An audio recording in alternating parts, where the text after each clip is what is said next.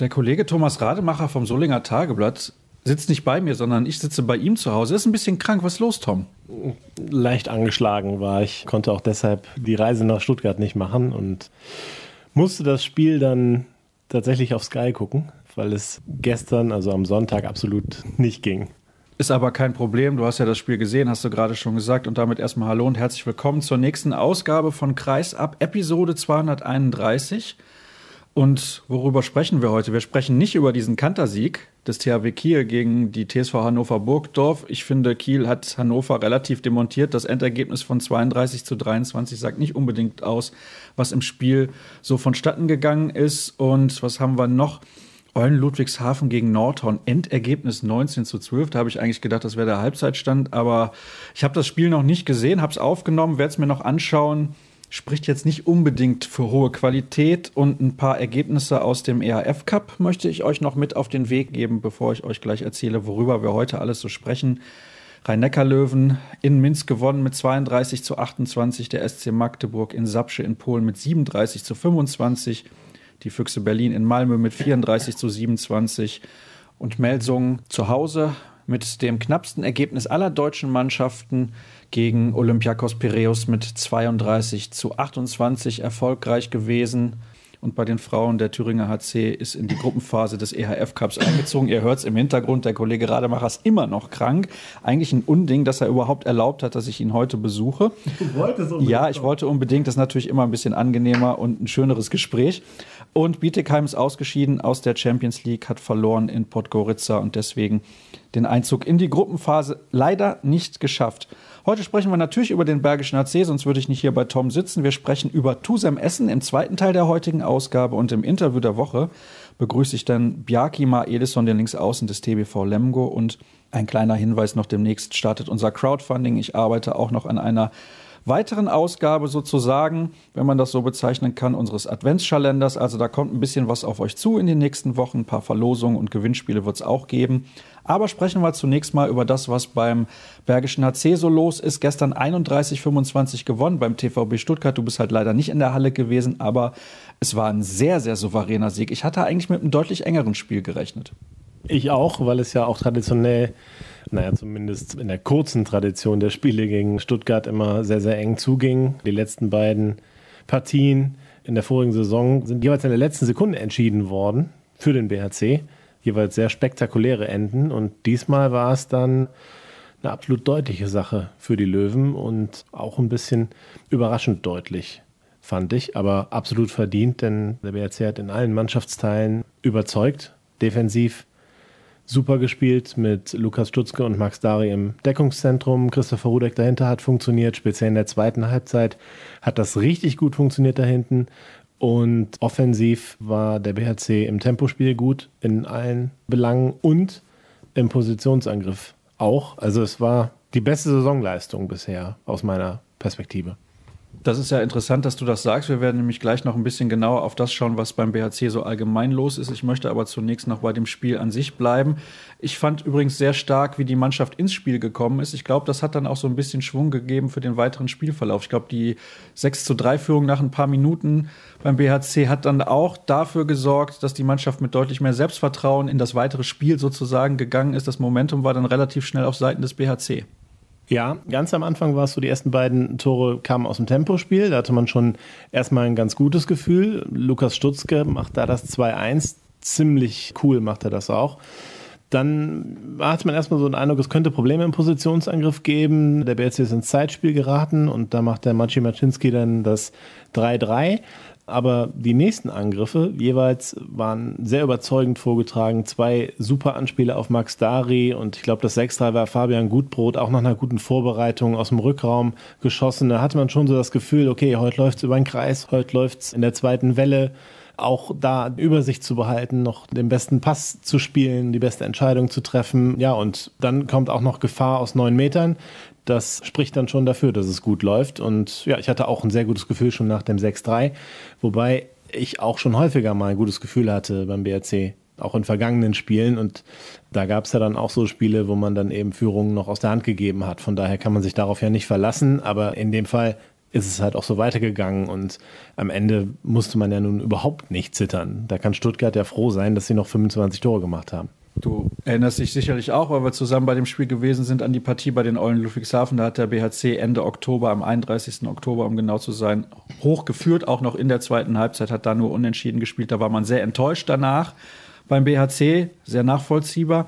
Was hat vielleicht beim TVB Stuttgart eigentlich gefehlt, um in das Spiel nochmal zurückzukommen? Jürgen Schweikart hat nämlich früh eine Auszeit auch genommen, hat da direkt seinen kompletten Rückraum ausgetauscht. Also der war komplett unzufrieden, was das angeht, was den Auftritt seiner Rückraumakteure betrifft. Was hat da insgesamt gefehlt, deiner Meinung nach?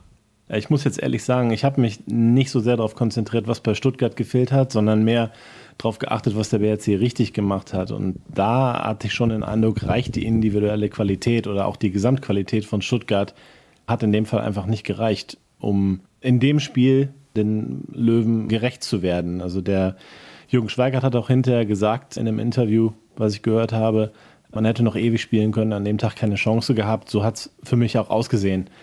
Aber ja, wenn man dann so möchte, was hat gefehlt? Bestimmt individuelle Qualität dann eben, um auch mal, naja, ein Tor zu erzwingen. Und das, das habe ich halt da gar nicht gesehen. Was ja auch auffällig ist, es gab keinen einzigen sieben Meter für Stuttgart. Das spricht ja auch dafür, dass da ja, über den Kreis jetzt nicht ganz so viel lief. Ich erinnere mich jetzt an drei Kreistore gerade spontan, aber na gut, zumindest ist man nicht so oft auf sechs Meter vorgestoßen, offensichtlich. Oder hat halt immer das Tor gemacht. Ne? Aber ja, also es war einfach nicht der Tag vom TVB Stuttgart, ohne da jetzt zu weit ausholen zu können, weil wie gesagt, mein Fokus lag dann schon stark auf dem BHC. Was ich auf jeden Fall mitbekommen habe, ist, dass Sebastian Hinze, der Trainer des BHC, gesagt hat, wir haben Yogi Bitter gar nicht ins Spiel kommen lassen. Das war sicherlich auch ein Faktor. Ja, absolut. Also wenn man sich das mal anguckt, im Vorfeld dieses Spiels hatte Stuttgart elf Partien und Yogi Bitter hatte, glaube ich, zehn Stunden 20 oder sowas auf dem Konto. Das spricht ja jetzt nicht gerade dafür, dass der zweite Torhüter da viel Vertrauen bekommt. Und ja, so kurz nach Beginn der zweiten Halbzeit war dann der Arbeitstag für Johannes Bitter beendet. Zumindest was das Spiel dann betraf, für zwei sieben Meter kam er noch rein. Aber ähm, dann durfte der Nick Lehmann Spielpraxis sammeln. Vielleicht muss man jetzt nicht unbedingt sagen, naja, das hat er jetzt gemacht, weil der jetzt gar nicht funktioniert hat, aber vielleicht hat er eben auch erkannt, in dem Spiel läuft nichts, da kann ich mal dem zweiten Keeper ein bisschen Praxis geben. So mag es dann eben auch gewesen sein.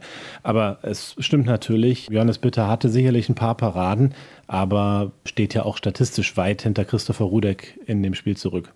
Du hast jetzt eben einen Namen schon erwähnt, der ein Sonderlob von Sebastian Hinze bekommen hat, nämlich Lukas Stutzke, der hat drei Tore gemacht, hat auch in der zweiten Welle immer ordentlich Gas gegeben, um da den Ball nach vorne zu treiben. Ich glaube, das hat Stuttgart auch ab und an vor Probleme gestellt. Da war der BHC mehrfach in der Lage, sich dann noch eine gute Wurfposition zu erarbeiten. Also Lukas Stutzke macht eine sehr gute Entwicklung, wie ich finde. Das war ein super Spiel von ihm. Er hat in der Abwehr ja die Rolle von Chaba Sütsch übernommen, der zwar wieder auf dem Spielberichtsbogen stand, aber nur für Notfälle in Frage kam. Und zu dem Notfall kam es eben überhaupt nicht, denn das hat exzellent funktioniert mit Max Dari, mit Lukas Stutzke da im Zentrum. Aber eben nicht nur das, du hast es gerade gesagt, eben dieses Tempospiel, zweite Welle, hat er genial gemacht. Er hat viermal aufs Tor geworfen, dreimal getroffen. Einmal, ich glaube, da war es der Pfosten oder es war eine super Parade, aber der Abschluss war auch nicht schlecht. Also der eine Fehlwurf sozusagen. Und was aber das Beste ja noch ist, ist, dass er noch so ein gutes Auge hat. Einmal kam ein geniales Anspiel auf den Kreis da in der Hektik und einmal auf Außen, auf Jeffrey Bohmauer müsste es dann gewesen sein. Der hat mir auch sehr, sehr gut gefallen und habe ich auch verstanden, dass Sebastian Hinze da ein, eins seiner seltenen Sonderlobe ausgepackt hat. Das hört man von ihm eigentlich nie, zumindest nicht, wenn er nicht noch danach gefragt wird. Dass er es einfach von sich so sagt, das zeigt natürlich auch, dass er da sehr, sehr glücklich mit ihm war. Jetzt kann man natürlich darüber diskutieren, war das jetzt der Spieler des Spiels oder sowas, weil der BRC hatte da doch einige. Max Dari war genial, auch beide Spielmacher, Linus Arneson, Thomas Babak, auch Christopher Rudek. Wie gesagt, das war, man sagt es so leicht, so eine geschlossene Mannschaftsleistung. Das hören Trainer immer sehr, sehr gerne und in dem Fall war es halt wirklich so. Das war so einer dieser Tage, wo es komplett lief eigentlich in allen Mannschaftsteilen. Und ein Sechs-Tore-Sieg auswärts sagt ja auch ein bisschen was aus. Also da muss eigentlich auch in allen Mannschaftsteilen alles funktioniert haben. Lass uns allgemein auf den Bergischen HC schauen. Momentan ja wieder der neunte Platz, der zu Buche steht, bei 13 zu 13 Punkten. Ich glaube, wenn wir uns vor drei Wochen unterhalten hätten, wäre dein Fazit deutlich negativer ausgefallen. Aber momentan kann man sich überhaupt nicht beschweren. Ja, der BRC hat sich ja so gesehen nie beschwert selbst. Aber wenn man von außen drauf geguckt hat, dann war es natürlich schon ein bisschen so, dass da, ja, Enttäuschung ist vielleicht das falsche Wort, aber so ein bisschen Ernüchterung da war, dass man zweimal auch gegen Göpping waren es, glaube ich, drei Tore, fünf Minuten vor Schluss oder sowas und gegen Ludwigshafen waren es, glaube ich, sechs Tore Vorsprung, elf Minuten oder zwölf Minuten vor Schluss, die man da aus Sand gegeben hat, hintereinander weg. Da fühlten sich die beiden unentschieden natürlich wie Niederlagen an. Wenn man jetzt heute darauf guckt und danach sieht, dass die Löwen damit 25, 24 gegen Erlangen gewonnen haben in dem Spiel, wo ja, dann ganz kurzfristig Chabasic und Thomas Mörkwa noch ausgefallen sind zu den anderen Ausfällen, die sowieso schon da waren. Und das war ein Spiel, was eigentlich auch nicht gut lief und wo man die ganze Zeit so ein bisschen hinten dran war und man den Eindruck hatte, okay, da kann man sehr, sehr froh sein, wenn man dann auch einen Punkt mitnimmt und das gewinnt man dann, dieses Spiel, auch noch durch so ein sensationelles Ende, wo der Alexander Weck, der jüngste Spieler des Kaders, dann auch noch aus dem Rückraum trifft. Worauf wollte ich hinaus? Ja, also der hat dann das 25-24 gemacht. Das war dann eben so ein Spiel, da hatte man gar nicht mit gerechnet. Aus dem Nichts so ein Sieg und dann jetzt eben so ein Kantersieg. Dann fühlen sich diese beiden Unentschieden, die vorher so Niederlagen waren, hat man jetzt so auf dem Konto, naja, der BRZ hat jetzt seit vier Spielen nicht verloren. So sieht man es ja jetzt. Und diese Betrachtungsweise, ich kann das nicht sagen, ob das so ist, aber ich glaube, es fühlt sich auch jetzt für die Spieler einfach besser an. Da in Ludwigshafen waren ja wirklich alle extrem niedergeschlagen. Der Christian Nippes, mit dem ich direkt nach dem Spiel ein Interview hatte, der war ja also wirklich total down. Und das ist ja gerade mal zwei Wochen und vier Tage her oder sowas. Und jetzt hat man das Gefühl, der BRC ist wieder da, wo er letzte Saison war, nämlich bei so einem gewissen Selbstverständnis. Also das Blatt hat sich tatsächlich komplett gewendet und ich habe den Eindruck, dass dieses Erlangen-Ding dazu beigetragen hat, weil das einfach auch mal gut tut, dass man mal ein Spiel gewinnt, wo man jetzt nicht das Gefühl hatte die ganze Zeit, okay, das Spiel, das können wir auch gewinnen. Können wir gewinnen vielleicht schon, aber werden wir auch gewinnen? Ich glaube, der Eindruck war eben da. Gegen Göppingen, Ludwigshafen war halt das Gefühl, das werden wir jetzt irgendwie gewinnen. Es hat nicht geklappt und gegen Erlangen gewinnt man halt so aus dem Nichts. Ich glaube, das hilft auch psychologisch und plötzlich spielt man da in einer Ruhe und Selbstverständlichkeit das Ding da in Stuttgart runter. Auch wenn das jetzt der viertletzte der Tabelle war, aber das macht nichts. Das ist ja auch eine Mannschaft, die gerade gut drauf war, auch gegen Flensburg einen Punkt geholt hat. Das ist schon beeindruckend und ich bin jetzt sehr, sehr gespannt, wie das weitergeht. Darüber sprechen wir dann gleich am Ende unseres Gespräches. Das nächste Spiel steht nämlich schon in den kommenden Tagen auf dem Programm für den Bergischen HC, aber Du hast gerade dieses Spiel gegen Erlangen angesprochen. Ich glaube, vier, sieben Meter hat man in der Partie alleine verworfen gegen Carsten Lichtlein. Klar, der ist als sieben Meter Killer bekannt, aber trotzdem, also gleich vier, sieben Meter liegen zu lassen, ist natürlich unglaublich. Und dann gab es diesen Buzzerbeater von Alexander Weck, der jetzt übrigens mit einem Zweitspielrecht ausgestattet wurde für den VfL Gummersbach. Trotzdem gab es kritische Stimmen hinterher, trotz dieses Sieges. Christopher Rudek, der zuletzt ja auch bei uns im Interview der Woche zu Gast gewesen ist, hat gesagt, die Stimmung hat mir überhaupt nicht gefallen in der Klingenhalle. Und normalerweise ist die Stimmung in der Klingenhalle relativ gut. Aber da machte sich dann auch während des Spiels schon ein bisschen Ernüchterung bei den Zuschauern breit, weil man das Gefühl hatte, der BHC kriegt gar nichts gebacken. Ich formuliere es jetzt mal so ein bisschen überspitzt, aber wenn man halt auch so viele Chancen liegen lässt, kann man das, glaube ich, durchaus so sagen. Und dann war es relativ ruhig. Das war auch ungewohnt. Ich fand auch knapp über 2000 Zuschauer einfach schwach, weil man muss auch mal überlegen, es ist nicht selbstverständlich, dass ein Verein wie der BHC im gesicherten Mittelfeld der Handball-Bundesliga unterwegs ist. Ja, die Zuschauerzahl fand ich auch nicht gut. Auch schon im Vorfeld hatte ich den Eindruck, wow, da sind aber noch viele, viele Plätze frei. Und dann sind es am Ende dann eben knapp über 2000. Klingenhalle fast jetzt natürlich auch nicht unheimlich viel. Das sind so ungefähr 2,5. Aber man rechnet natürlich schon damit, gerade in so einer Phase, ja, wo es dann ja auch auf den interessanten Teilen der Bundesliga zugeht, dass es dann auch voller wird. Aber ja, vielleicht hat Christopher Rodeck mit dieser Kritik, wie du es nennst, ja ein Stück weit recht. Das ist hier in Solingen oder auch im Bergischen Land allgemein, dass man vielleicht dazu tendiert, wenn es dann halt mal nicht läuft, auch so dieses Negative so ein bisschen zu sehen. So ein bisschen mehr vielleicht auch woanders. Also, dass man sagt so, ja, habe ich immer schon gesagt, die sind ja nicht so stark oder, oder was weiß ich. Ich kann das wirklich nicht besonders gut nachvollziehen. Klar ist das eine enttäuschende Situation gewesen nach Ludwigshafen, aber man hat ja dann doch die Hoffnung, naja, dass man jetzt auch mal wieder gewinnen kann. Auch gerade gegen Erlangen ist es ja jetzt nicht so, dass man vorher reingeht und sagt, ja, das wird ja auf jeden Fall eine Niederlage oder sowas. Also der Name Erlangen zieht jetzt vielleicht nicht wie Kiel. Das wäre sicherlich trotzdem ausverkauft gewesen. Ne? Aber die Zuschauerzahl, ja, hätte ich mir auch mehr Aufbruchstimmung gewünscht. Sieht jetzt deutlich besser aus übrigens gegen Lemgo, wie es halt dann so ist. Dann gewinnt man so ein Spiel gegen Erlangen durch so einen Buzzerbeater, der ja auch dann überall präsent war, auch im ganzen Social Media Bereich und so weiter. Das ist ja doch sehr, sehr rumgegangen. Und dann kommt diese Begeisterung auch ganz schnell wieder zurück und ich glaube, es sieht jetzt sehr, sehr gut aus. Also ist, glaube ich, jetzt schon mehr Tickets verkauft, als gegen Erlangen dann hinterher in der Halle waren. Von daher, das ist vielleicht dann auch ein Einzelfall. Seine Kritik, ja, was soll ich dazu sagen, ob ich jetzt den Eindruck habe, dass es leise war in der Klingenhalle oder was möchtest du wissen? Naja, also Christopher Rudeck hat das so dargestellt, als hätte die Unterstützung in der kritischen Phase fast komplett gefehlt.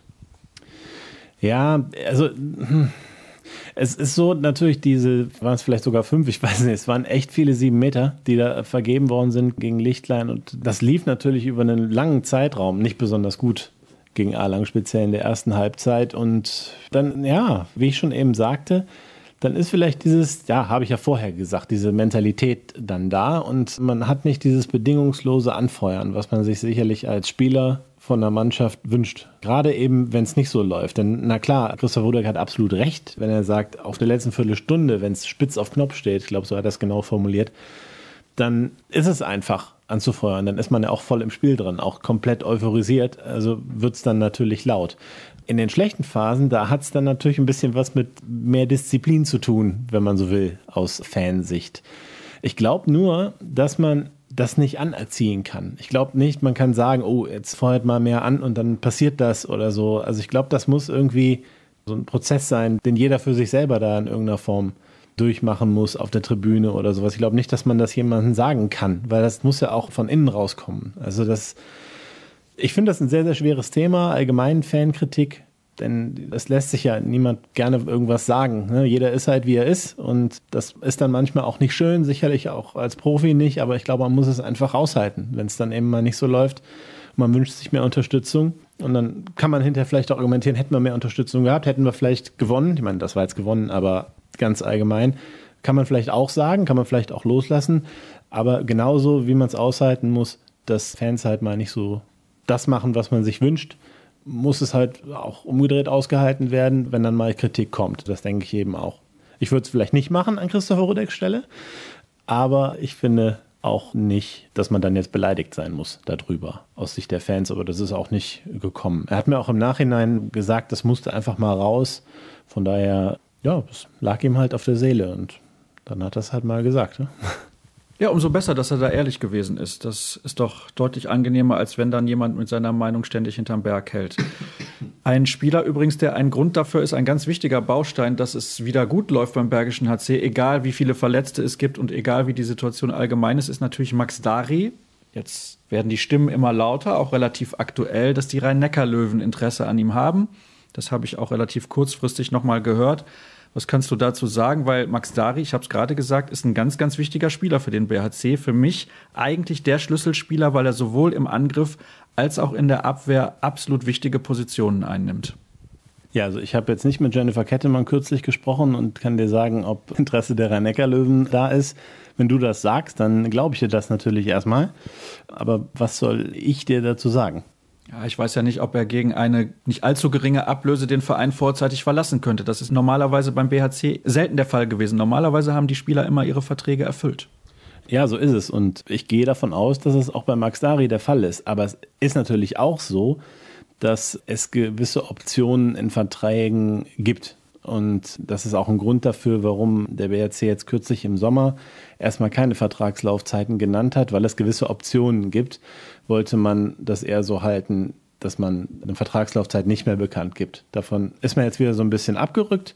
Man gibt jetzt die Rahmenvertragslaufzeit an. Das heißt aber eben nicht, dass das eben dann definitiv so sein muss, weil es halt solche Optionen gibt. Von daher, ob das jetzt garantiert ist, ich meine, er hat bis 2021 Vertrag dass er bis 2021 dann auch bleibt, weiß ich nicht. Aber mein Eindruck ist schon, dass er sich hier sehr wohl fühlt und dass er sich wahrscheinlich das auch gut vorstellen kann, bis 2021 zu bleiben. Aber natürlich, die Rhein-Neckar-Löwen sind ja nun mal ein Top-3, Top-4-Team. Vielleicht gibt es da auch eine Ausstiegsklausel, vielleicht gibt es auch keine. Vielleicht sind ja auch die Rhein-Neckar-Löwen bereit, eine Ablöse zu bezahlen. Also es passt natürlich. Das wäre ja dann auch sein Nationaltrainer, der ihn da bei den Rhein-Neckar-Löwen trainiert. Von daher ist das ja schon so ein Match, was erstmal sich gut anfühlt. Aber ich kann dir weder sagen, ob da jetzt großer Wahrheitsgehalt dahinter ist oder wie dann die Modalitäten wären. Ich kann mir halt nur nicht vorstellen, dass man jetzt darauf pochen würde, unbedingt die eine Saison ihn hier zu halten, wenn man, sag ich mal, einen guten Gegenwert bekäme, sagen wir es mal so aus PHC-Sicht. Und dass er da von den Rhein-Neckar-Löwen, wie du sagst, in Augenschein genommen wird, das spricht ja doch sehr, sehr stark für ihn. Denn in der Deckung ist er sowieso bei jedem Zweifel erhaben und offensiv ist er die einzige Kritik, dass er die Chancen nicht so reinmacht, wie man sich das wünscht manchmal. Das war dann gestern übrigens in Stuttgart auch äh, nicht der Fall. Da hat er dann fünf von fünf reingemacht. Muss man mal sehen, ob die Entwicklung in der Richtung dann auch noch so steil weiter nach vorne geht. Denn wenn er das noch macht, wenn er noch alle Anspiele, die er dann bekommt, auch noch alle verwandelt oder den sieben Meter dabei zieht, naja, dann hat man natürlich den absolut kompletten Spieler. Ne?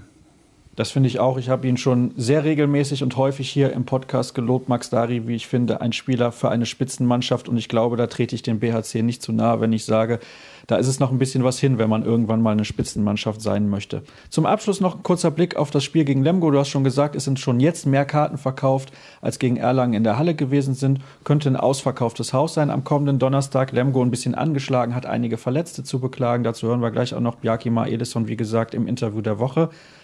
Das wäre dann aber jetzt schon wieder eine Enttäuschung, wenn dieses Spiel nicht gewonnen würde. So schnell geht's dann. Naja, aber es ist natürlich schon ein bisschen so, dass man sich jetzt wieder Favorit fühlt, aber ich bin gar nicht so sicher, was die Verletzungen betrifft, wer da jetzt mehr Ausfälle hat, ob es der BRC ist oder Lemgo. Da sind ja auch diverse zurückgekommen bei Lemgo und beim BRC ist es dann ja schon so, dass Cabasic noch immer angeschlagen ist. Ich weiß auch nicht, ob Thomas Mörker wieder spielen kann. Arno Gunnarsson wird wahrscheinlich auch nicht spielen können. Dazu Daniel Fontaine, Leos Petrowski auf jeden Fall noch verletzt. Ich hoffe, ich habe jetzt keinen vergessen. Also es ist ja nicht so, als hätte der BRC da in Stuttgart mit voller Kapelle gespielt. Das macht den Sieg ja übrigens noch beeindruckender, nebenbei noch.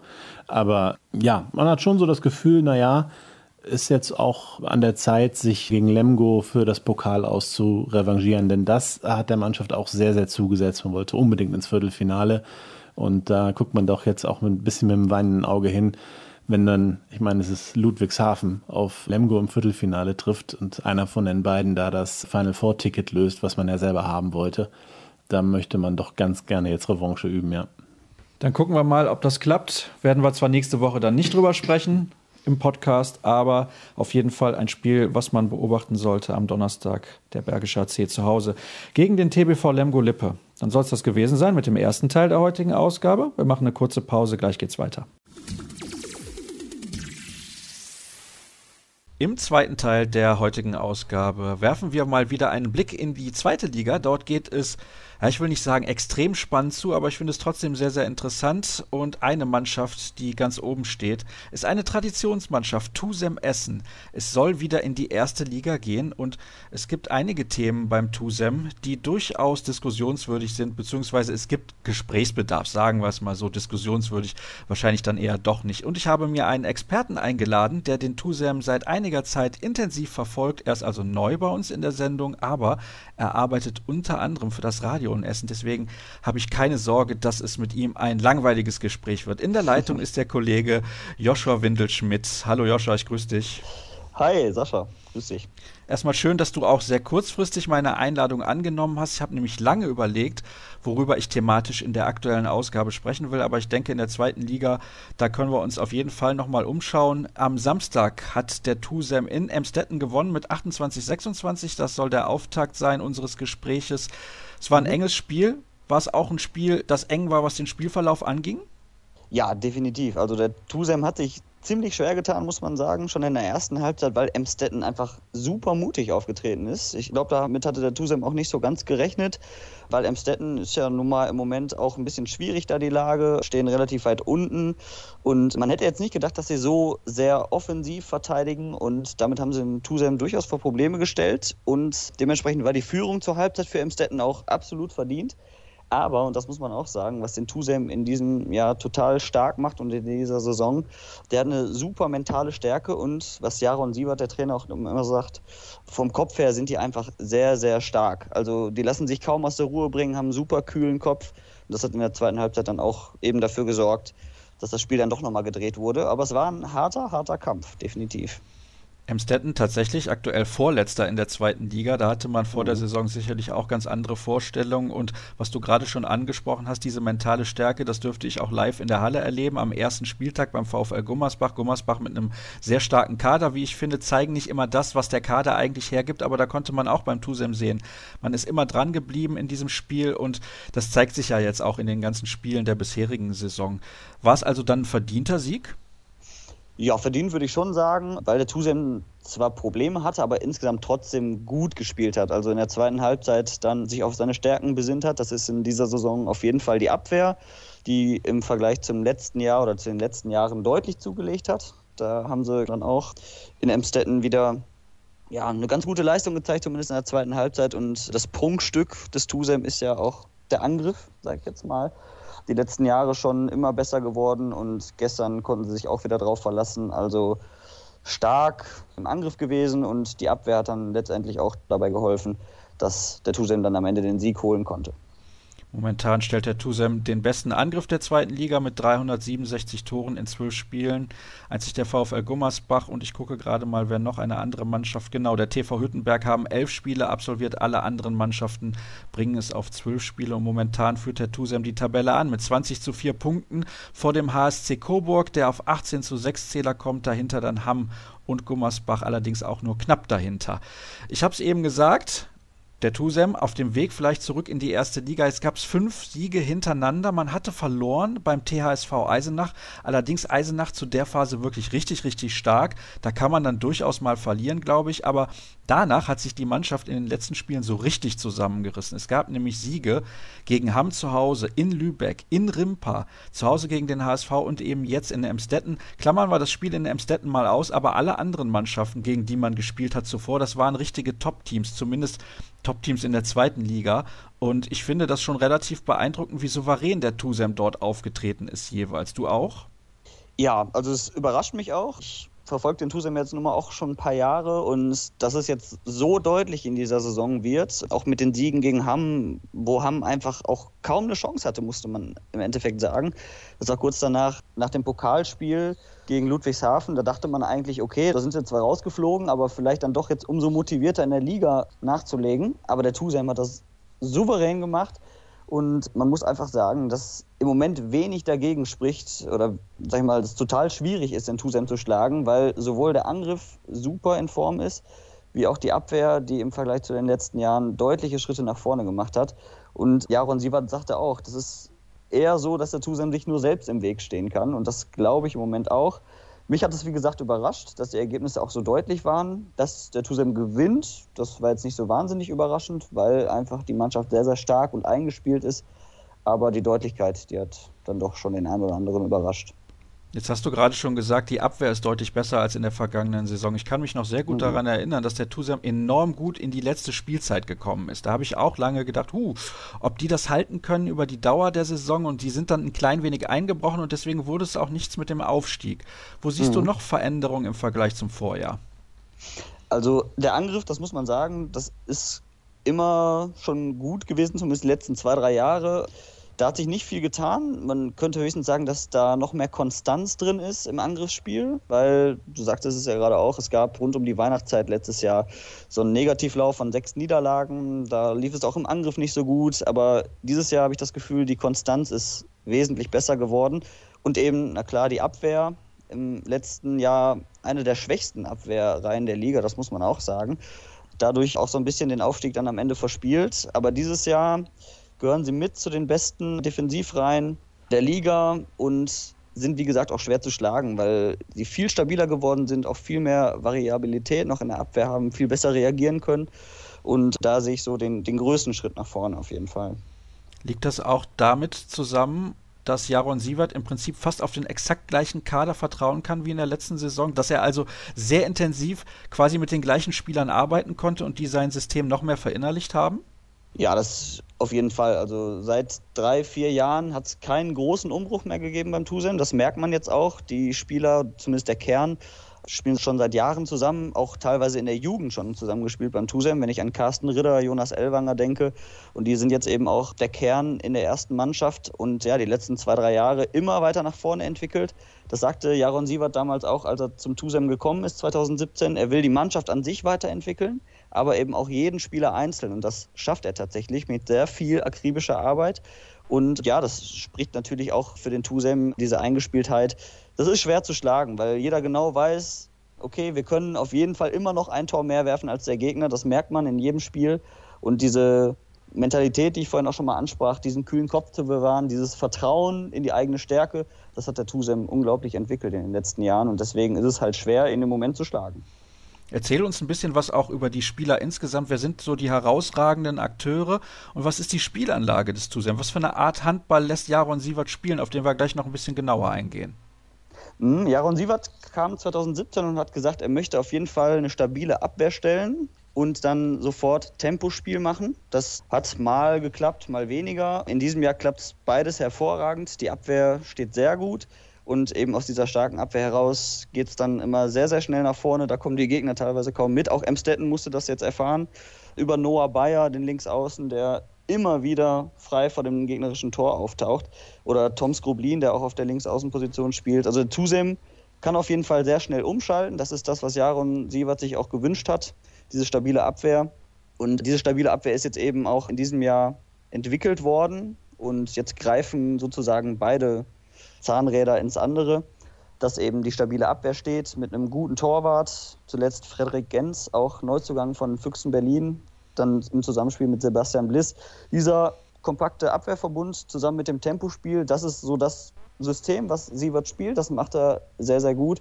Und ja, herausragende Spieler ist immer schwer zu sagen, weil die Mannschaft an sich sehr gut ist. Es gibt jetzt keinen Star, wo man aber auch sagen muss, wenn dieser Star ausfallen würde, hätte man keinen Ersatz. Also es ist wirklich so, jeder Spieler, der spielt, ist sehr gut. Ob es ein Justin Müller ist, der im Rückraum die Fäden zieht, was er sehr gut macht, mit vielen ungewöhnlichen Anspielen teilweise auch. Ich erinnere mich an ein Spiel vor zwei, drei Wochen, ich weiß nicht mehr genau, wo es war, wo er den Ball über seinen Kopf nach hinten geworfen hat, zu Tim Zechel am Kreis und der dann verwandelt hat. Also einen Spieler herauszuheben ist schwierig, weil in jedem Spiel gibt es verschiedene Spieler, die mal wirklich überragend sind, dann im nächsten Spiel vielleicht dann doch eher weniger auffällig. Also es variiert sehr, sehr stark. Aber insgesamt die Breite des Kaders, würde ich sagen, ist sozusagen der Star an sich, weil da alle mal ein gutes Spiel und ein schlechtes Spiel haben können. Im Moment sind es eher die Guten ist natürlich dann die Frage, ob die Breite des Kaders auch die Qualität hat, um in der ersten Liga mitzuhalten. Also klar, ich möchte jetzt nicht den Tag vor dem Abend loben. Es dauert noch ein bisschen, bis der Aufstieg überhaupt feststehen könnte. Und ich habe es am Anfang gesagt, es geht eng zu in der Spitzengruppe der zweiten Liga. Also es gibt kein Überflieger-Team, aber ich halte aktuell diese Tusem-Mannschaft für relativ stabil. Du hast das gerade auch nochmal bestätigt in deinen Antworten auf meine Fragen. Aber glaubst du, die Qualität ist dann auch in der Breite da, um in der ersten Liga mitzuhalten? Weil ich meine, klar, da kann kann nur dann der Klassenerhalt das Ziel sein, wenn man es überhaupt dahin schafft. Aber mhm. es ist auch immer eine Qualitätsfrage. Viele Mannschaften in der zweiten Liga scheinen breit aufgestellt. Ja, definitiv. Also ich habe mich im Sommer mit den Verantwortlichen von Tusem zusammengesetzt für ein längeres Interview und sie sagten mir auch, ja, wir peilen das schon an, wir wollen wieder zurück in die erste Liga. Das ist jetzt kein Druck oder kein Zwang, aber sie streben es auf jeden Fall an. Und wenn die Mannschaft aufsteigt, dann ist es eben auch die Mannschaft, die nächstes Jahr so in der ersten Liga spielen wird. Der Tusem hat jetzt nicht so die ganz großen finanziellen Mittel. Es wird jetzt keine großen Stars geben, die man dazu kauft. In erster Linie setzen die Essener ja wirklich auf den eigenen Nachwuchs, auf die eigene Jugend, wo ja auch schon viele Spieler hochkamen.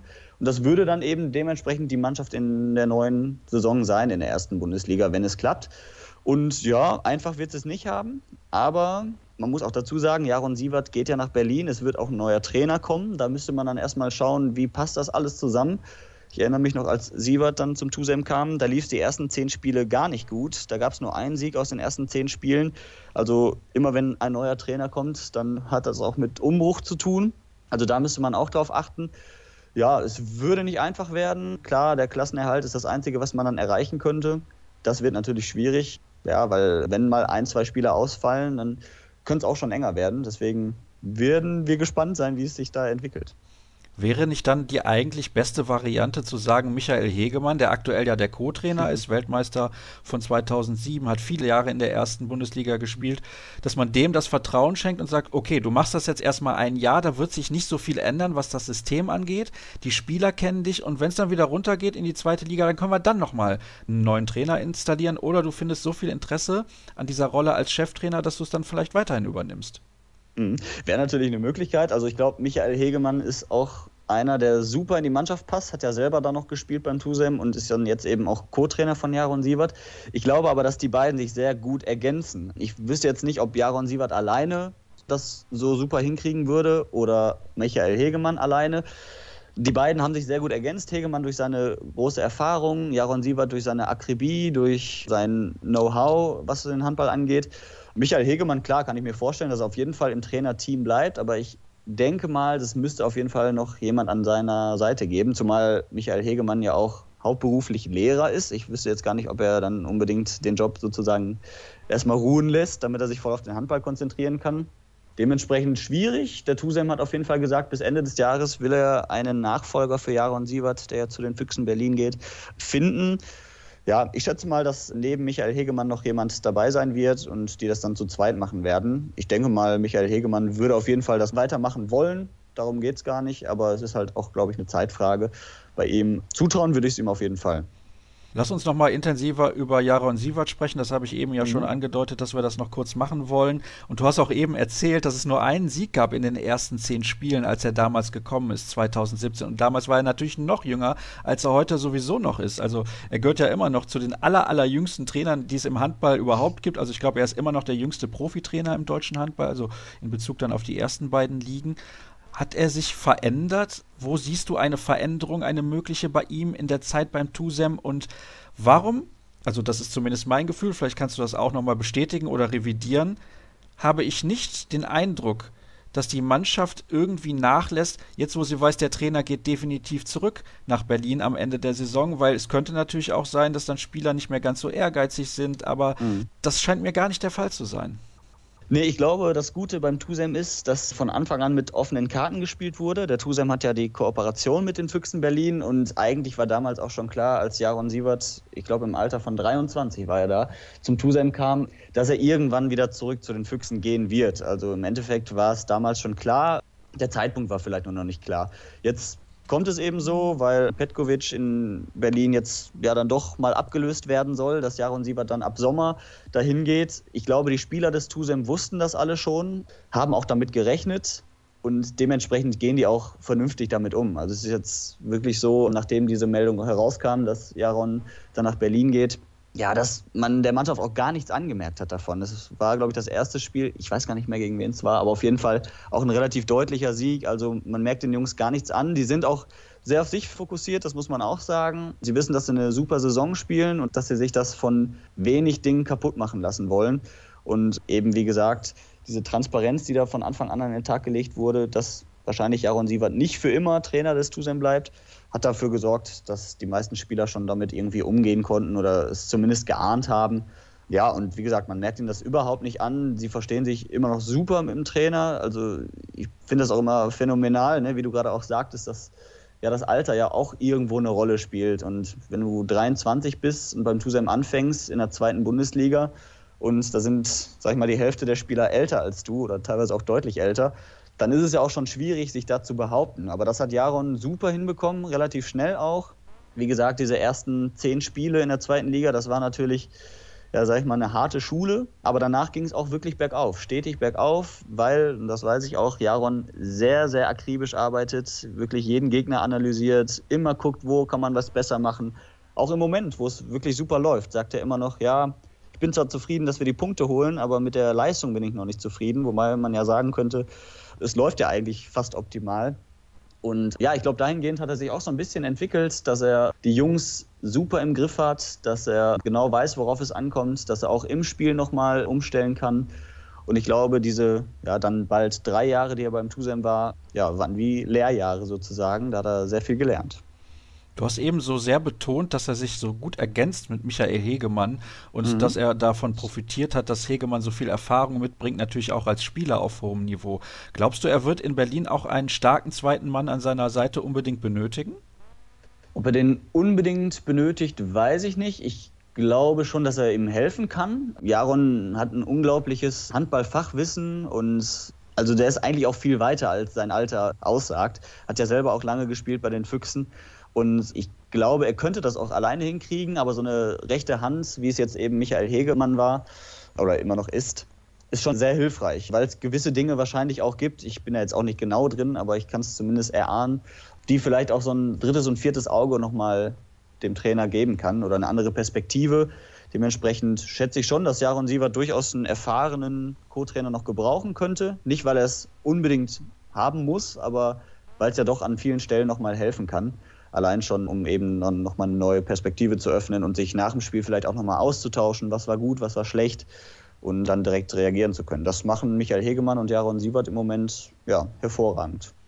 Schauen wir noch mal ein bisschen auf die sportliche Aktualität von Jaron Sievert und das, was beim Tusem in den nächsten Wochen so auf dem Programm steht. Ich glaube, mhm. es gibt jetzt vier Partien. Da kann man eigentlich schon erwarten, dass der Tusem als Sieger von der Platte geht. Zu Hause gegen den TuS N Lübecke, dann auswärts mhm. in Aue, zu Hause gegen Aufsteiger Krefeld in Dormagen. Aber dann gibt es zwei Spiele rund um Weihnachten am 20. und am 26. Dezember. Zwei Heimspiele zum Abschluss, zum Jahresabschluss dann gegen den HSC Coburg und gegen den VfL Gummersbach. Also spätestens spätestens, wenn diese beiden Partien gewonnen werden sollten, kann es eigentlich nur noch darum gehen, dass man in die erste Liga aufsteigt. Oder siehst du das groß anders? Naja, das sehe ich ähnlich. Also natürlich sagen die Jungs beim Tusem alle, ja, sie gucken nicht auf die Tabelle und sie denken wirklich von Spiel zu Spiel, aber im Hinterkopf ist das drin. Und wenn jetzt die Spiele rund um Weihnachten kommen gegen Coburg und dann direkt gegen Gummersbach noch, da wird man natürlich auch daran denken, was passiert, wenn ich jetzt verliere, was passiert, wenn ich jetzt gewinne, bin ich dann schon relativ weit vorne. Klar ist die Saison dann immer noch nicht entschieden, definitiv. Aber es wäre schon auf jeden Fall sehr richtungsweisend, diese, gerade diese beiden Spiele. Vorher muss der Tusem natürlich die Hausaufgaben erledigen, auch gegen Krefeld. Das Derby, klar, Krefeld der krasse Außenseiter, aber Derby weiß man nie. Tusem kann sich durchaus auch mal im Weg stehen, auch wenn es jetzt zuletzt immer gut ging, aber auch phasenweise ja, läuft es dann in den Spielen mal nicht so gut. Und wenn es dann mal etwas länger nicht so gut läuft, dann wird es auch brenzlig. Auch Aue immer ein unangenehmer Gegner. Aber klar, das sind natürlich die Pflichtaufgaben, die der Zusam erledigen muss. Und dann ja, bin ich gespannt, was da rund um Weihnachten passiert. Letztes Jahr, wie gesagt, lief nicht so gut für den Tusam rund um die Weihnachtszeit. Ich glaube, im Dezember kein Spiel gewonnen. Sechs Niederlagen am Stück und dementsprechend hat man sich da so ein bisschen die Saison vermasselt, auch nach einem super Saisonstart. Und wenn das jetzt dieses Jahr klappt und der Tusem konstanter bleibt auf jeden Fall, gerade auch dann gegen Coburg und Gummersbach mit viel Selbstvertrauen in die Spiele geht, ja, dann bin ich da auch optimistisch, dass das zumindest in Richtung Ende der Saison schon mal ein klares Zeichen geben könnte. Es deutet jedenfalls alles darauf hin, dass am Ende vier Mannschaften um zwei Aufstiegsplätze kämpfen: Essen, Coburg, Hamm und Gummersbach. Das heißt, zumindest eine Mannschaft aus NRW wird sehr wahrscheinlich den Weg in die erste Liga finden, vielleicht sogar zwei. Mein Gefühl sagt mir übrigens, in der Saisonvorschau zur ersten Liga im kommenden Sommer werden wir beide wieder spätestens miteinander sprechen. Joshua, das war sehr erfrischend und herzlichen Dank, dass du mir zur Verfügung gestanden hast. Das soll es gewesen sein, was die Expertenteile der heutigen Ausgabe angeht. Einen Teil haben wir natürlich noch für euch und das ist das Interview der Woche. Gleich sind wir zurück hier bei Kreisab. Wir kommen noch zum Interview der Woche in der heutigen Ausgabe von Kreisab und ich begrüße in der Leitung den Linksaußen des TBV Lemgo Lippe, Bjarki Maelison. Hallo Bjarki, hallo. Hallo, grüß dich. Ja, wir müssen leider, also wir zeichnen das Gespräch am Freitag auf, über das Spiel gestern sprechen. Ist nicht ganz so gut für euch gelaufen. 18 zu 27 verloren. Zu Hause gegen die SG Flensburg-Handewitt. Also klar, gegen Flensburg kann man natürlich verlieren. Warum war es denn so deutlich? Ja, also wie du sagst, gegen die deutsche Meister kann man verlieren, aber die Art und Weise war einfach nicht gut. Wir haben, finde ich, in der Abwehr nicht gut gestanden wie Woche vor oder vier Tage vor gegen die Eulen aus Ludwigshafen. Und dann hat uns in die Angriff ja, ein bisschen Qualität gefehlt einfach. Wir haben, wir haben gute Chancen bekommen, aber dann war Bergerud auch da hinten, hat uns das schwer getan. Ja, und wenn du Mannschaft wie Flensburg schlagen willst, dann muss einfach alles klappen, beide vorne und hinten. Dann haben wir auch nicht unsere leichten Tore bekommen wie so oft in dieser Saison, wo wir gut Abwehr stehen und dann schnell nach vorne laufen. Weil diese Tore brauchen wir unbedingt, um so einen Gegner zu schlagen. Ja, du hast gerade gesagt, ihr habt nicht so gut in der Abwehr gestanden wie gegen die Eulen Ludwigshafen. Bei allem Respekt natürlich für die Eulen, bei Flensburg kommen andere Spieler auf euch zu. Auf jeden Fall. Also wir haben das auch vor dem Spiel gesagt, dass die haben mehr Qualität, aber ich finde trotzdem, dass wir eine gute Konzept haben in der Deckung und wenn wir das gut umstellen, also wenn wir gut zusammenstehen und wenn jeder hilft der Nächste, dann kommt unsere Tor da auch dahinter. Ich finde, wir haben Qualität, um gegen die bessere Mannschaft mitzuspielen, aber dann mussten wir einen richtig guten Tag haben. Und das ist leider gestern nicht passiert. Für dich persönlich läuft es aber extrem gut. Du hast jetzt schon über 100 Tore erzielt in dieser Saison. In der ganzen letzten Saison waren es genau 100 Tore. Also du musst eigentlich relativ zufrieden sein mit dem, was du bisher zeigen kannst in Lemgo. Ja, also ich bin natürlich zufrieden, dass es gut läuft bei mir, aber Handball ist ein Mannschaftssport und wenn das nicht so gut läuft, Punkte zu sammeln, dann kommt ein bisschen Frust dazu. Also ich möchte natürlich gut spielen, aber ich möchte lieber, dass wir Punkte sammeln. Und ich hätte mir lieber gewünscht, dass wir ein paar mehr Punkte haben. Aber wenn das beide zusammenkommt, was ich glaube in die nächsten paar Wochen kommen wird, dann, dann kann ich mich freuen. Was war denn deine Erwartung, als du nach Lemgo gekommen bist? Hast du gedacht, so, ah, vielleicht Platz 8 bis 13, das ist realistisch? Ja, auf jeden Fall. Das war so meine Gedanken. Ich wusste natürlich, dass die paar verletzte Spieler von letzter Saison haben wurden und die wurden Zeit brauchen, um wieder reinzukommen. Spieler wie Jonathan Karlsburger, Tim Sutton, dann unsere Kapitän André Kogut. Dann haben wir riesen Pech gehabt mit Tim Sutton. Er hat Kreuzbandriss gehabt vor ein paar Wochen und dann äh, ist André Kogut, finde ich, immer noch auf dem Weg. Also die Schulterprobleme sind immer schwer für die Handballer, weil du die Schulter richtig viel brauchst. Aber ich finde, Jonathan Karlsburger hat bis jetzt super gespielt, aber ja, wir brauchen mehr von alle, finde ich, um mehr Punkte zu haben. Und das hoffe ich und glaube ich, dass in die paar nächste Wochen kommen wird. Ich finde nämlich auch, also insgesamt habt ihr eigentlich gar nicht so einen schlechten Kader. Da sind viele Spieler dabei, die eine gute Qualität haben.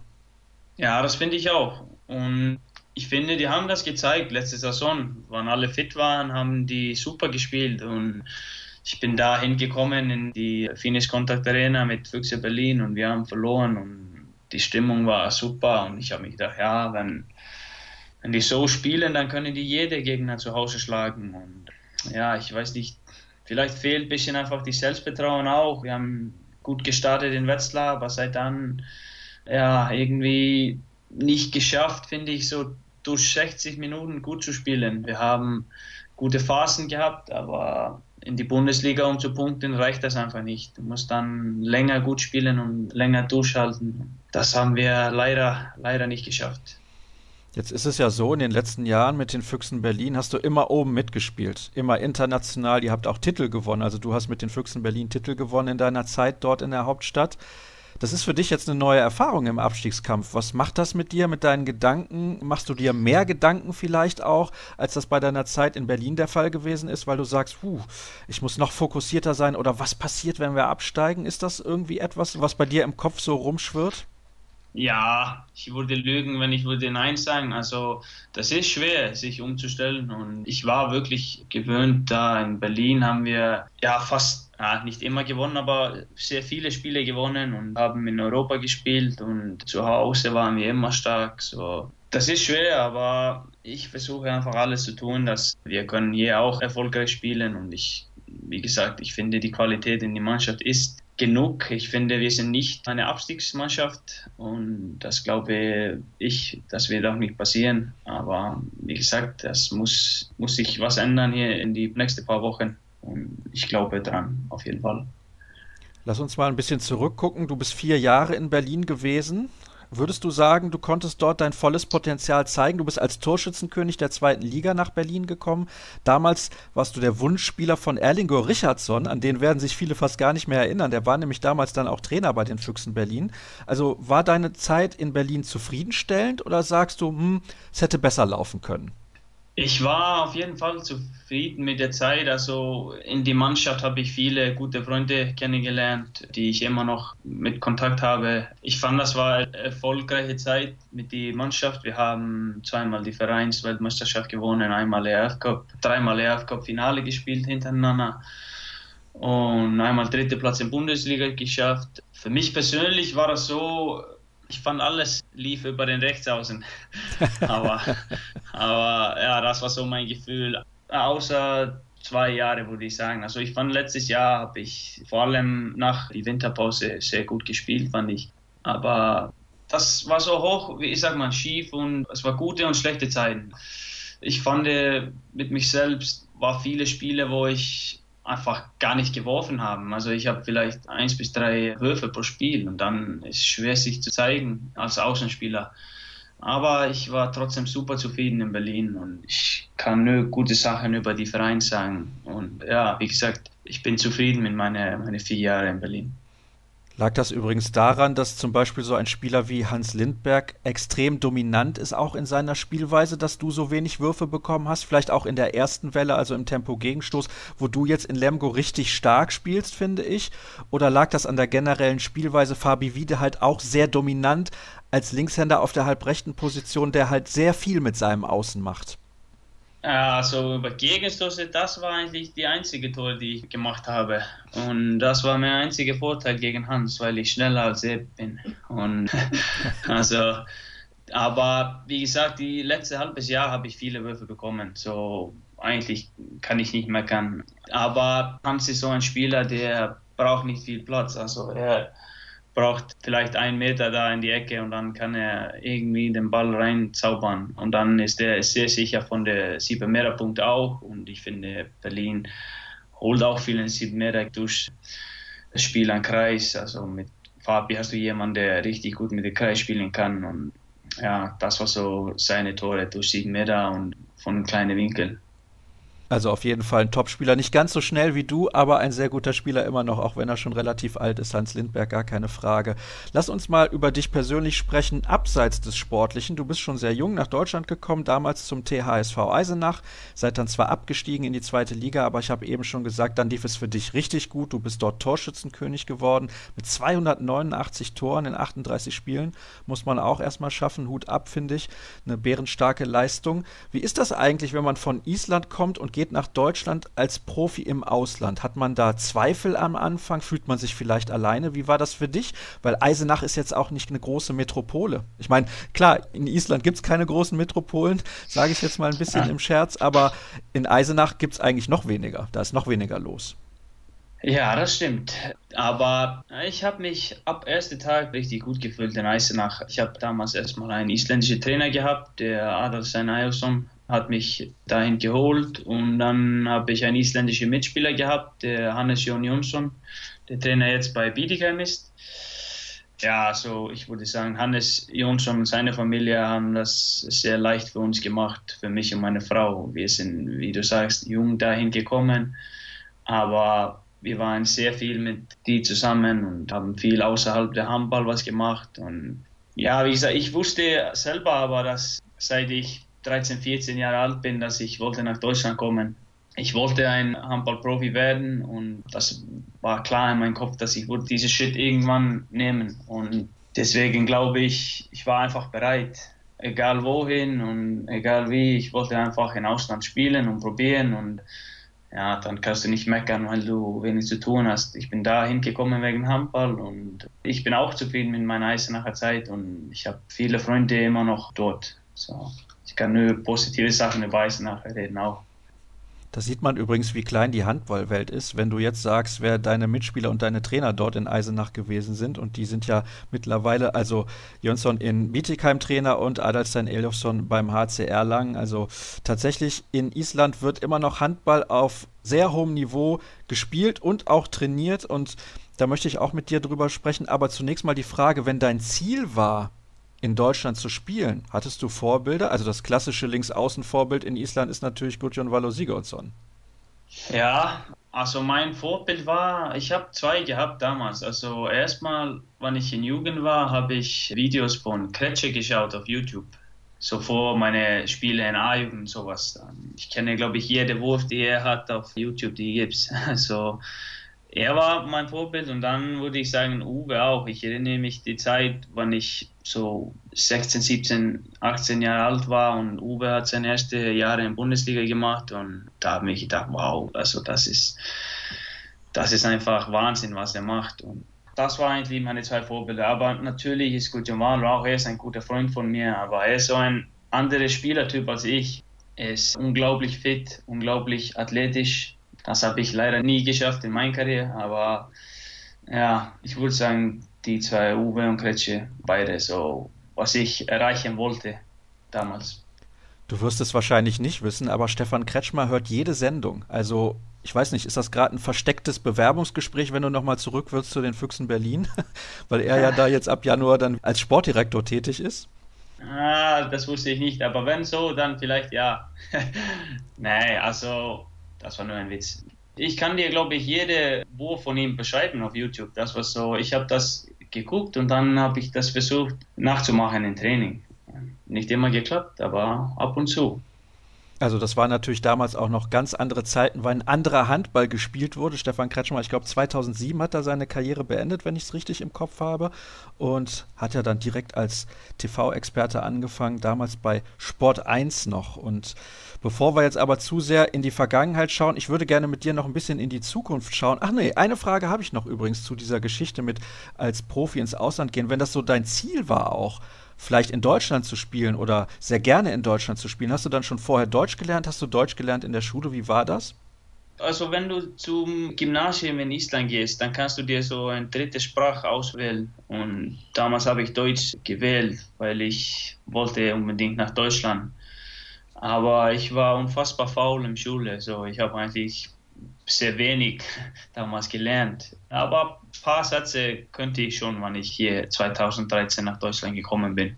Was hat mir eigentlich wenig geholfen, weil ich bin hier gekommen und habe so gedacht, ja, ich kann was. Und dann die erste Person, ich habe versucht zu reden mit, hat mich gar nicht verstanden und ich habe überhaupt nichts verstanden, was er meinte. So, aber dann mit der Zeit ist das so vielleicht leichter als sonst, wenn du so gar nichts vorher kennst. Ja gut, ich glaube, in Eisenach, da ist der Dialekt auch relativ stark. Also da kann es auch mal ein bisschen schwieriger werden, wenn man jemanden verstehen möchte, wenn man gerade frisch aus dem Ausland nach Deutschland gekommen ist. Du hast mir eben übrigens gesagt im kurzen Vorgespräch, deine Tochter, die ist vier Jahre alt, die spricht schon drei Sprachen, also Isländisch, Englisch und Deutsch. Wie kommt das denn? Ja, also sie lernt natürlich Deutsch durch Kindergarten und mit Freunden, die sie hier zu Hause mitspielt, unsere Nachbarn und sowas. Isländisch reden wir immer zu Hause mit sie und dann redet sie Isländisch mit ihren Großeltern durch FaceTime und sowas. Und ja, dann ist Englisch eigentlich durch YouTube gekommen. Und wir haben so gemerkt, ja, sie hat schon was gelernt. Sie hat so Series geguckt, die so für junge englische Kinder ist. Und dann haben wir das einfach so angefangen mit sie zu reden auf Englisch und auf einmal ist sie richtig gut geworden. Und ja, wir wollen die einfach die drei Sprachen behalten. Ich sehe das als Vorteil in die Zukunft, wenn man gut drei Sprachen reden kann. Aber sie ist immer noch vier Jahre alt und manchmal kommt so ein Misch auf Englisch, Deutsch und Isländisch. Aber das ist auch ganz lustig. Ja, sie hat ja noch ein paar Jahre Zeit, bis sie anfängt, in die Schule zu gehen, beziehungsweise irgendwann dann mal zu arbeiten. Also von daher, man kann nie genug Sprachen sprechen, finde ich. Es ist immer super, wenn man irgendwo ins Ausland fährt und kann sich mit den Leuten dort unterhalten. Von daher eine super Geschichte. Und machst du sie denn eigentlich auch schon zum Fan des FC Liverpool? Weil ich habe gelesen, du bist großer Reds-Fan. Ja, das ist Pflicht für sie. Aber leider, sie hat kein Interesse bei Fußball und Handball oder wenig auf jeden Fall. Sie kommt zu jedem Heimspiel bei uns und Liverpool spielt hier in die Fernsehen vor sie jede Woche, aber sie guckt leider nicht so viel. Aber wenn irgendwann, dann weiß sie genau, dass sie muss Liverpool unterstützen. Und da kann man ja im Moment sehr viel Positives drüber erzählen. Jürgen Klopp hat die Champions League gewonnen. Momentan sind sie Tabellenführer. Ich glaube, dieses Jahr wird es auch zum ersten Meistertitel seit 1989 reichen. Ich glaube, so lange ist es her, dass Liverpool das letzte Mal englischer Meister geworden ist. Ich möchte mit dir noch ein wenig in die Zukunft schauen, auch zum Abschluss unseres Gespräches, denn es dauert nicht mehr lange und dann steht die Europameisterschaft 2020 auf dem Programm. Dänemark, Ungarn und Russland sind die Gegner da in eurer Gruppe. Also ich glaube, Dänemark ist der klare Favorit, da wirst du mir zustimmen, aber Ungarn und Russland, die könnt ihr schlagen. Ja, also das ist, finde ich, eine sehr schwierige Gruppe. Also ich finde, die Auslösung von vierte Pot war sehr unglücklich für uns. Russland hat eine sehr gute Mannschaft. Ja, wie du sagst, die Dänemark, die sind klare Favoriten. Und dann schätze ich die anderen zwei Spiele einfach 50-50. Wir müssen beide Gegner schlagen, wenn wir weiterkommen wollen. Und eigentlich ist das ganz, ganz wichtig, weil ich glaube, das sind unsere direkten Konkurrenten wegen Olympia-Quali. Also, wenn du die Möglichkeit haben willst, die Quali zu schaffen, dann musst du ungefähr, würde ich schätzen, so Top 9 bei EM spielen. Und deswegen ist das sehr, sehr wichtig, dass wir weiterkommen. Und das wollen wir alle. Wie siehst du denn insgesamt den isländischen Handball momentan aufgestellt? Es gab ja diese super Mannschaft damals, die 2008 in Peking die Silbermedaille gewonnen hat mit Olafur Stefansson und vielen anderen fantastischen Spielern. Die Entwicklung in den letzten Jahren ist nicht so positiv, finde ich, aber du kannst das natürlich viel besser beurteilen. Ja, ich würde sagen, so eine Generation, die damals gekommen sind, passiert einmal pro Jahrhundert und ich glaube, wir arbeiten immer noch daran, so eine neue Mannschaft zu bauen. Also das ist klar, Island hat nie immer die beste Handballspieler des Welt gehabt, aber wir haben immer, oder auch nicht im Fußball zum Beispiel, aber wir haben immer so ein gutes Team gehabt und daran arbeiten wir sehr hart jetzt. Ich finde, auf dem Weg sind gute Handballer, also viele Spieler mit viel Potenzial, aber die müssen die nächsten ein, zwei Jahre diesen Schritt nach vorne machen und dann glaube ich, dass wir haben die Möglichkeit mit Open zu spielen. Aber wie gesagt, das muss viel klappen und viel passieren. Aber ich bin optimistisch. Wir drücken euch natürlich die Daumen. Wir drücken natürlich allen Teilnehmern die Daumen bei der Europameisterschaft jetzt, das ist ja ganz klar. Aber Island macht immer sehr, sehr viel Spaß. Die Fans sind sowieso grandios. Und ich bedanke mich recht herzlich, dass du mir zur Verfügung gestanden hast. Ein Tag nach einer hohen Niederlage, das ist auch nicht selbstverständlich. Und damit sind wir auch schon wieder durch mit der aktuellen Ausgabe von Kreisab. Ihr wisst das. Alle weiteren Informationen gibt es bei facebook.com slash kreisab, bei Twitter at kreisab.de sowie bei Instagram unter dem Hashtag und Accountnamen kreisab zu finden. Das war's für diese Woche. In sieben Tagen sind wir wieder für euch da. Macht's gut. Tschüss.